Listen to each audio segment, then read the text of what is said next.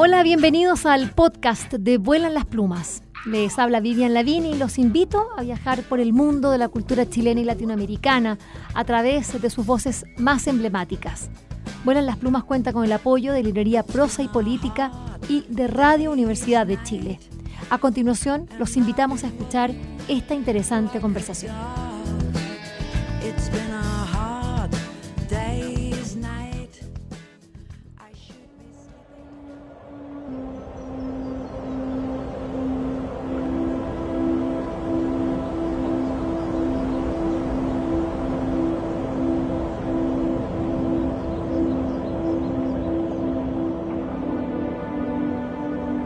En el marco del año nuevo, que significa para todo el hemisferio sur este cambio de estación, este renacer de la Tierra eh, y después de esa noche más larga o cuando más hemos estado distanciados del Sol, bueno, eh, tenemos eh, nosotros acá en nuestra cultura chilena una muestra que ha sido este maravilloso eh, niño del Cerro del Plomo. Lo conocíamos siempre como la momia del Cerro del Plomo. Un niño hermoso que fue encontrado por un arriero hace ya más de, de casi 80 años y, y, ese niño que está en perfectas condiciones en el Museo de Historia Natural, conservado y que es una de las grandes atracciones sin duda. Bueno, eh, hay libros, pero siempre, siempre necesitamos saber más.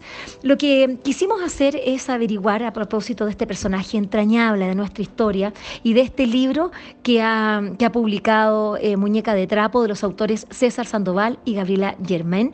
Eh, justamente con ellos hablamos y, vamos, y partimos preguntándole a propósito del sacrificio de un niño, que es algo muy difícil de entender hoy, y que eso este es un texto que busca reconstruir esta historia a partir de la información de antropólogos, arqueólogos que han podido recabar, porque es un libro que junta eh, ficción y no ficción. Partimos preguntándole al autor César Sandoval a propósito del niño del Cerro del Plomo, ¿cómo fue el proceso de creación y de escritura de este libro? Por ejemplo, los nombres de Cauripaxa y Tanta Carua eh, que aparecen acá, que es el niño y su madre, y la propia historia que acá... Eh, se narra. Y esto es lo que César nos respondió.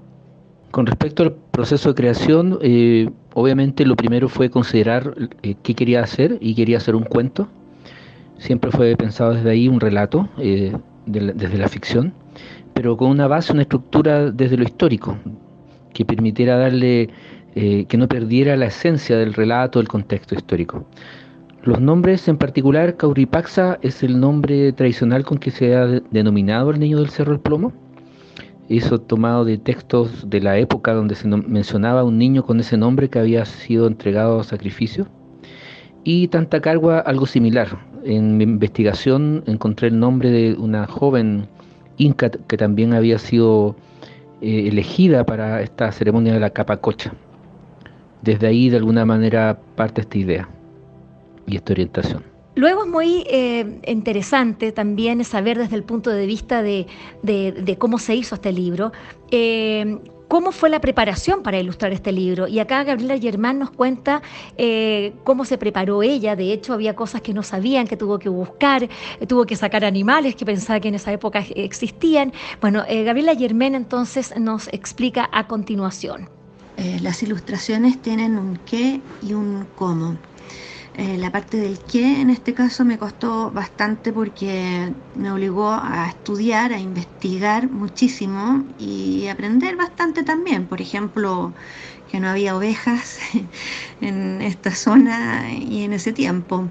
Em, al principio las había dibujado y tuve que sacarlas. Eh, o, por ejemplo, no, encontrar, no haber podido encontrar nada acerca de cómo era el vestuario en esa época.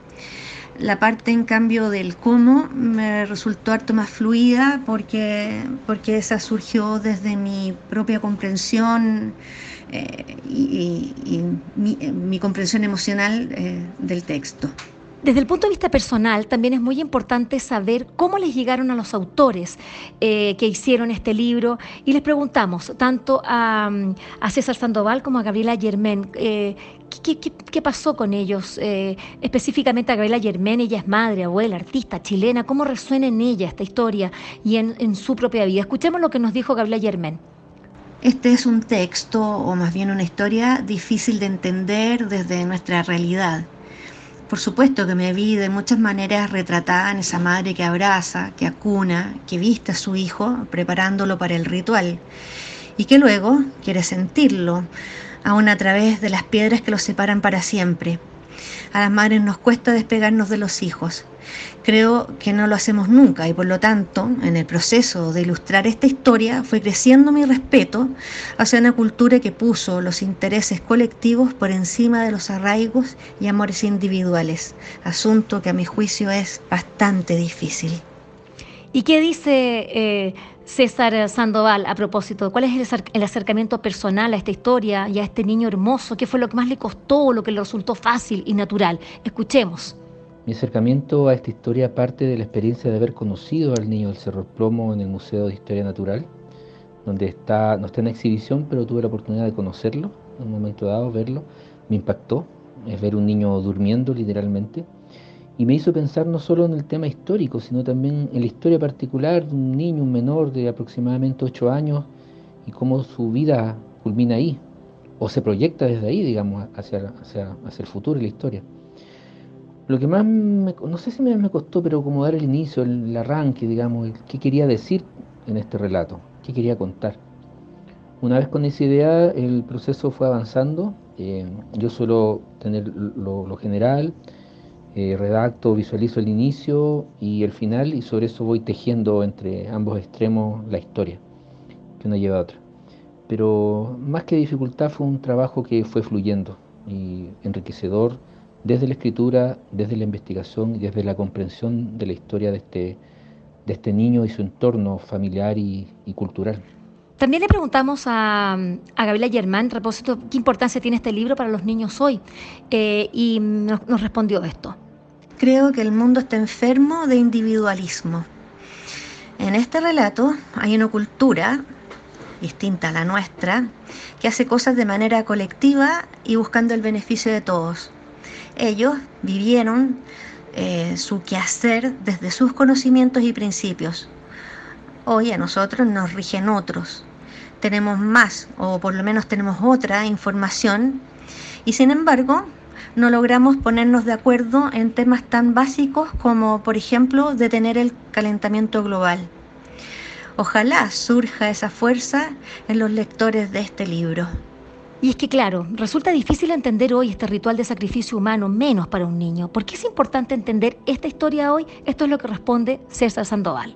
Con respecto a eso, la verdad no, no sé si tenía un objetivo específico en relación a, dar a conocer esta historia. Fue una historia que me conmovió, que quise relatarla, de tomar los retazos de conocimiento sobre este niño y sumarle la fantasía que te permite el cuento. Pero si me preguntas en relación a por qué es importante entender esta historia, porque quizás es comprender que incluso para ellos no era un sacrificio, ya era una ofrenda y que históricamente quizás a través de diferentes culturas lo que entendemos como ofrenda o sacrificio se va, se va moviendo, digamos, un acto heroico es dar la muerte por algo y de ciertas culturas es una ofrenda hacia la patria o hacia un bien superior. Entonces por eso yo creo que es importante entender esta historia y es más extenderla sobre todo por que nos une a nuestras propias raíces como, como países latinoamericanos, chilenos o peruanos, en una época donde no existían esos conceptos, pero ya había una raíz que todavía está entre nosotros y es importante reconocerla, para los adultos, pero también para el mundo juvenil y, adolescente.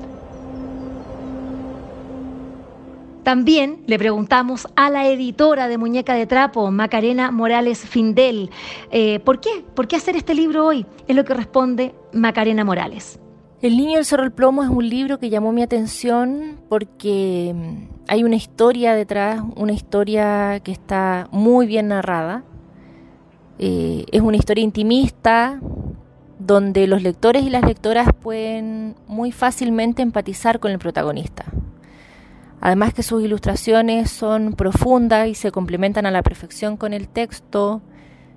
Eh, es un libro que está destinado a niños de unos 11 o 12 años de edad. Nosotros no habíamos explorado ese segmento etario en la editorial y quisimos eh, ampliar y arriesgarnos para, para probar suerte en, en esos lectores. Y, mm, y, además es un tema patrimonial que ha sido muy poco abordado en la literatura infantil y juvenil de Chile. Eh, y estas, bueno, y por estos mismos motivos es que eh, consideramos muy relevante el libro para los niños y niñas de hoy. Y finalmente, ¿Qué pasa con este niño del Cerro El Plomo en el Museo de Historia Natural? Vamos a escuchar al jefe de los científicos, eh, Cristian Becker, quien nos eh, da una larga explicación contándonos la importancia de esta momia en el, museo, eh, por qué sigue siendo una de las atracciones más importantes y, que a nosotros que nos cautiva. Yo tuve la oportunidad de ver a la momia y la verdad es que es un niño hermosísimo y enternece. Eh, sobre todo lo, importante acá es entender por qué este sacrificio humano y no, y no escandalizarnos, porque nosotros a los niños no los tratamos tan mejores en los tiempos actuales. Ellos eh, pusieron lo más sagrado, que era un niño, para dárselo a los dioses. Nosotros tenemos a nuestros niños votados, a nuestros niños abandonados. Eso sí que es eh, la verdadera crueldad para quienes puedan ver en este sacrificio inca eh, sesgo, algún sesgo de, de, crueldad. Bueno, escuchemos a Christian Becker. ¿Cuál es la importancia que tiene el niño sobre para el museo? Eh, desde que ingresa a la colección, es comprado literalmente, eh, cuando se realiza el descubrimiento en la cordillera por este pardarriero eh, en los años 54, la doctora Grete Mosny descubre que claramente tenía un valor incalculable para el conocimiento de la prehistoria, de alguna forma, porque el cuerpo del niño Cerro el Plomo es un ejemplar único desde un punto de vista biológico, pero es una persona.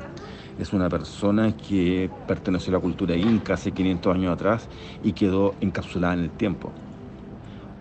Desde un punto de vista de estudios, podemos saber hoy en día su procedencia a través de los estudios de ADN, podemos saber toda su composición biológica del niño, porque muchas veces en los estudios de bioantropología, que es la disciplina que se dedica al estudio del rostro humano, uno puede acceder a los cuerpos eh, esqueletizados, donde yo puedo ver las marcas que quedan en los huesos, o en los cuerpos que están medianamente modificados en el norte grande, cuando el cuerpo es resecado. Pero aquí yo tengo, por decirlo bien, bien duramente, tengo lo que comió el niño el último día. Eso se descubre el autor cuando hace la investigación y puede saber que el niño ingirió una cantidad importante de chicha antes de morir, porque quedó ahí. Tengo todas sus células intactas, puedo hacer estudios de una cantidad, y lo que se hicieron en esa época. Hoy en día eh, se han hecho en el año 2000 y ahora hace muy poco estudios de tomografía para ver cómo está el cuerpo internamente con nuestro análisis mucho más moderno. Eh, eso es como desde un punto de vista científico, desde un punto de vista eh, espiritual para las comunidades, para ellos es muy importante el cerro del plomo. Desde hace muy poco se desarrolló el, el Inti Raymi, que es la fiesta que está vinculada al año de los pueblos andinos, porque para ellos es un mensajero, le llaman el Intihuahua. Entonces la conexión de un punto de vista ceremonial con un cuerpo de la cultura inca, para ellos es súper importante. Entonces, para nosotros como museo, ese valor también es de, mucho peso. No solamente el niño Cerro el Plomo como un representante arqueológico de una comunidad que desapareció, que son los incas, pero también es un representante para la comunidad aymara que está presente acá y todos los pueblos andinos que vienen una vez al año a desarrollar sus ceremonias para pedirle permiso y bendiciones. Entonces tiene esos dos valores. ¿Cómo está conservado? El niño desde que se encuentra ingresa al museo a una cámara de frío. Esa cámara de frío luego se, modifica y es una especie de un gran refrigerador con una vitrina, eh, donde estuvo hasta los años 80 en exhibición y luego es retirado, dado los acuerdos que tiene los distintos museos en el mundo a partir de lo que indica la UNESCO sobre el respeto a los restos humanos de las comunidades originarias por lo tanto retirado de la exhibición y lo que se, exhibe hoy en día es una réplica donde se cuenta toda la importancia y el contexto ceremonial de la capacocha, que es la ceremonia en la cual el niño participó. Y él está hoy en día eh, en el área de antropología resguardado, en esta cámara especial, donde tiene un monitoreo permanente de control de temperatura, de humedad, la condición al interior de la cámara es la misma que tiene la cumbre del Cerro del Plomo. Unos rangos de temperatura que van entre menos 2 y menos 4 grados bajo cero y un nivel de, humedad cercano al 40%. Eh, si es que hay un corte de luz eventualmente en el edificio, automáticamente a los 10 segundos comienza a funcionar un generador que lo mantiene funcionando tranquilamente durante 48 horas. Entonces el museo ha tomado desde su momento todos los resguardos para la protección de este cuerpo, porque realmente es único. en Chile no se ha encontrado otro de esa misma forma y es bien difícil que se pueda volver a encontrar porque los hallazgos de las altas cumbres, la mayoría han sido prospectados en el último tiempo.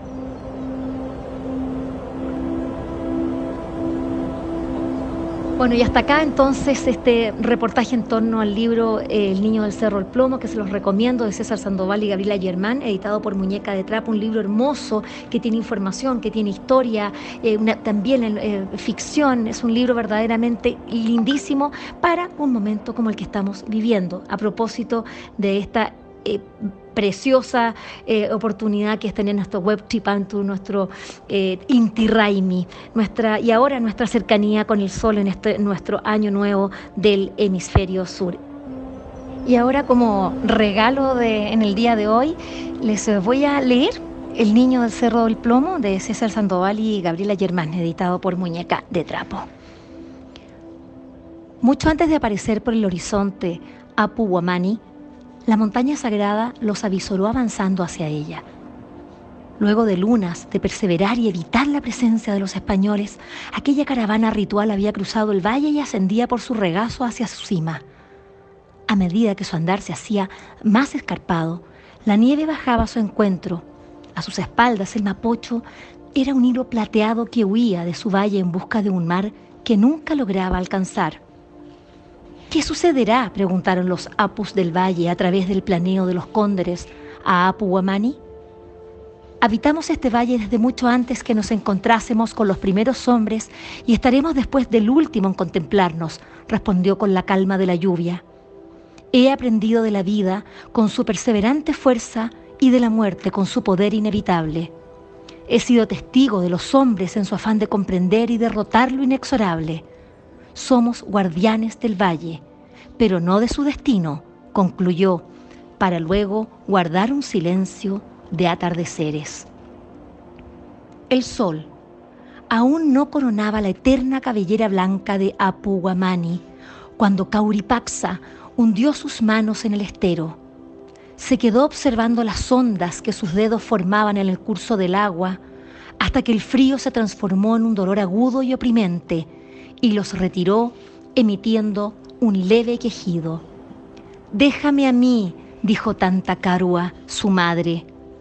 Mojó sus manos en las aguas cordilleranas y luego las pasó por el rostro de su hijo intentando que la suavidad de sus mejillas y la serenidad de su mirada quedasen memorizadas en sus manos. Hacía dos días que habían dejado atrás el último poblado de la hora llamado Santiago de Nueva Extremadura, donde recibieron víveres y algunas ofrendas para el niño, con la misma veneración que en los tiempos del Inca. Al ponerse de pie, la mirada de Tanta Carua se encontró con la silueta de Apu Guamani. ¿Cuánto nos falta para llegar? le preguntó Cauripaxa, sacando a su madre de su contemplación. Vamos, tienes que comer, respondió, desviando su mirada con brusquedad. Cauripaxa nació el día del Inti Raimi, cuando la muerte del último de los incas era parte de un pasado que se resistía a morir. Para su comodidad, esta fue una señal inequívoca de que aquel niño era un ser diferente, una luz de esperanza enviada por Viracocha. Sus padres, últimos descendientes de la nobleza Coya, intuyeron que su existencia latía bajo un designio especial, una misión que no estaba atada a los afanes de una vida normal. Se esmeraron en relatarle la historia de los hijos del sol, el esplendor del Incario, la presencia de los Apus, el eterno ciclo del universo y sus dualidades. Cauripaxa, observaba los astros e intentaba descubrir entre las luces de la noche aquel universo que solo existía en el relato de sus padres y no en ese mundo habitado por españoles y mestizos, ni en la lengua de los misioneros y su Dios crucificado.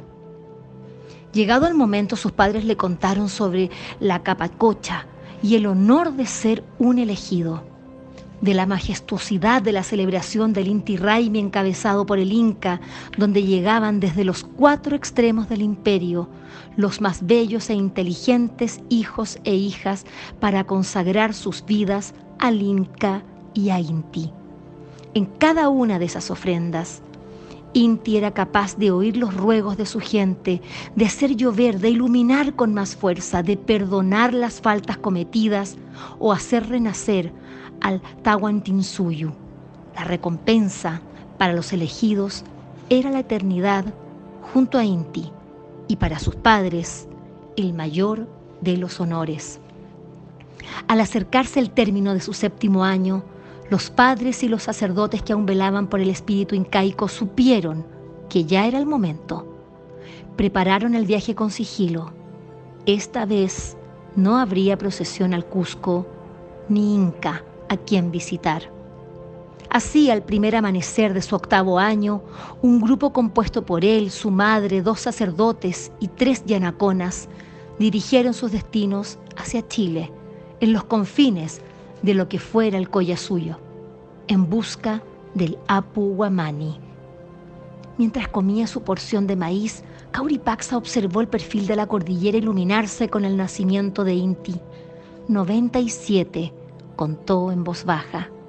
De todos los amaneceres que el niño había contemplado desde el día de su partida, ninguno de sus aromas, colores ni sonidos había sido similar al anterior. Desde un pliegue de su ropa sacó una cuerda de alpaca sobre la que se ataban tres cuerdas de distinto color y a una de ellas le hizo un nudo a modo de un rudimentario quipú en el que había ido registrando el paso de las jornadas recorridas. ¿Por qué Inti cambia de su nacimiento diario? Cuando esté junto a él podré ver a mis padres, pensó e hizo el amague de preguntarle a su madre, pero se contuvo, sintiendo que era muy temprano para partir con sus preguntas.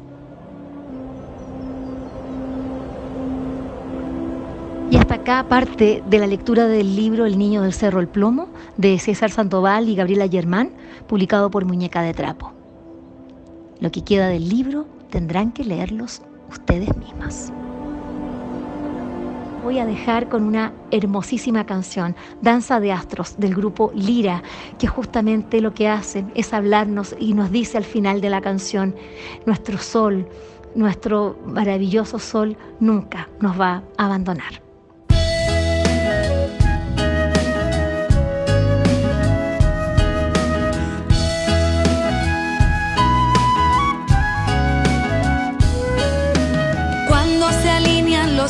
Hacen la noche más especial.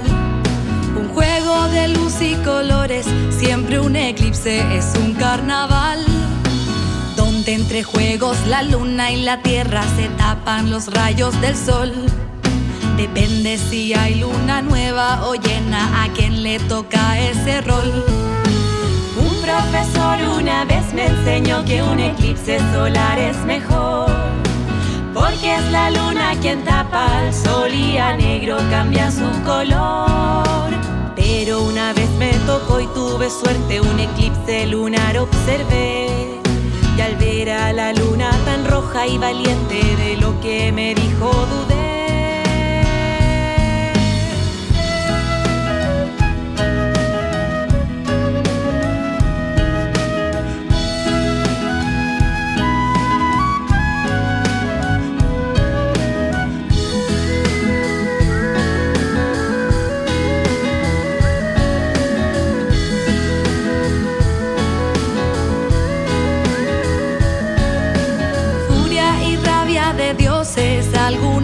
Esto significó miedo de nuestros ancestros a que fuera el sol quien los abandonó.